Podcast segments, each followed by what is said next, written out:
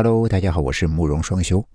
呃，我是最近才开始开通我的个人主播会员，我是着实没有想到，到今天为止，竟然有八个人已经开通了。不管是开通的，或者是没开通的，在这里，慕容双修都再次感谢大家对我的支持和信任。我也会一如既往的啊，给大家带来更多、更好听、更恐怖、更刺激的优秀的恐怖故事。伴随你度过每一个失眠的夜晚。那接下来就让我们开启今天的恐怖时间。今天要给大家讲的故事叫做《桥头搭客》。这是条镇上必经之桥，早上墙两边的水里还有人种荷花，现在却不存在了。这里治安不好。频繁发生抢劫、车祸等流血事件。路上的垃圾啊，占了快一半的路，恶臭冲天。快过年了，阿东这个摩托车载客司机赶了一趟远程，回来的时候天已经黑了。现在正火速的赶回家，寒风在耳边呼呼作响，他的手已经冻得快僵了。就在这时，阿东看见一个衣着单薄的红裙女子正在向他招手，示意要搭车。阿东将车停了下来。小姐要去哪儿啊？天晚了，远的地方我不去啊。不远，白山那边。我也想早点回家，现在又冷又饿。刚好我也要回白沙，还顺路，市价十块钱。没问题。说完，阿东便载上女子往家的方向开。这女子太单薄了，坐在车上几乎没感觉到什么重量。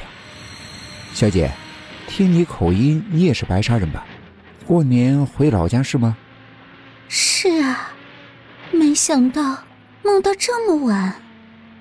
现在这条路呀，很危险的，特别是晚上，总有人抢劫。你个女孩子呀。尽量就不要这么晚才回家了。阿东说完，看着车的后视镜，刚好看到女子苍白的脸，可能因为冷，看上去没有一丝血色，还有点忧伤。是啊，我就是让人抢了，所有的东西都没了。什么？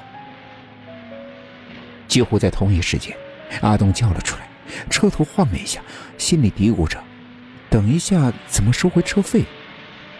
但良知又让他放下这一顾虑。哎，现在是什么世道呀？也太乱了！你人没事吧？哎，我们这一行虽然见多了，整天也是担惊受怕的。要是碰上了，千万别反抗呀！他们要什么，你给什么。阿东说完，往后视镜望了望，这一望可让他倒吸了一口冷气。镜里这女子口中吐出许多红红的血，他赶紧往后看，可是依旧是女子惨白的脸、单薄的红裙。他吓得浑身发抖，说不出话。他们抢了东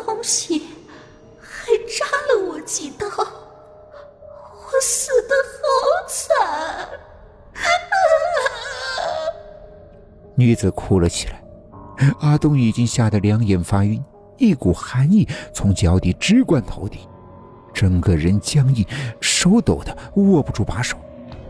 你不要怕，你是好人，我不会害你的，只要你送我回家，车费。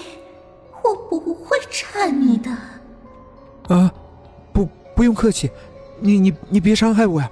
我家里有老有小的。过了不知道有多久，已经到了白沙了。阿东感觉过了有一个世纪那么长。虽然女鬼已经说了不会伤害他，但前提可是送他回家。想到这儿，阿东瑟瑟的问：“那个，嗯，你？”在哪里下车呀？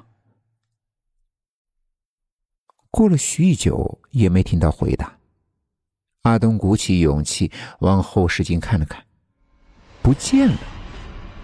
那女子不见了。他又大胆的转过头往后面望了望，真的不见了。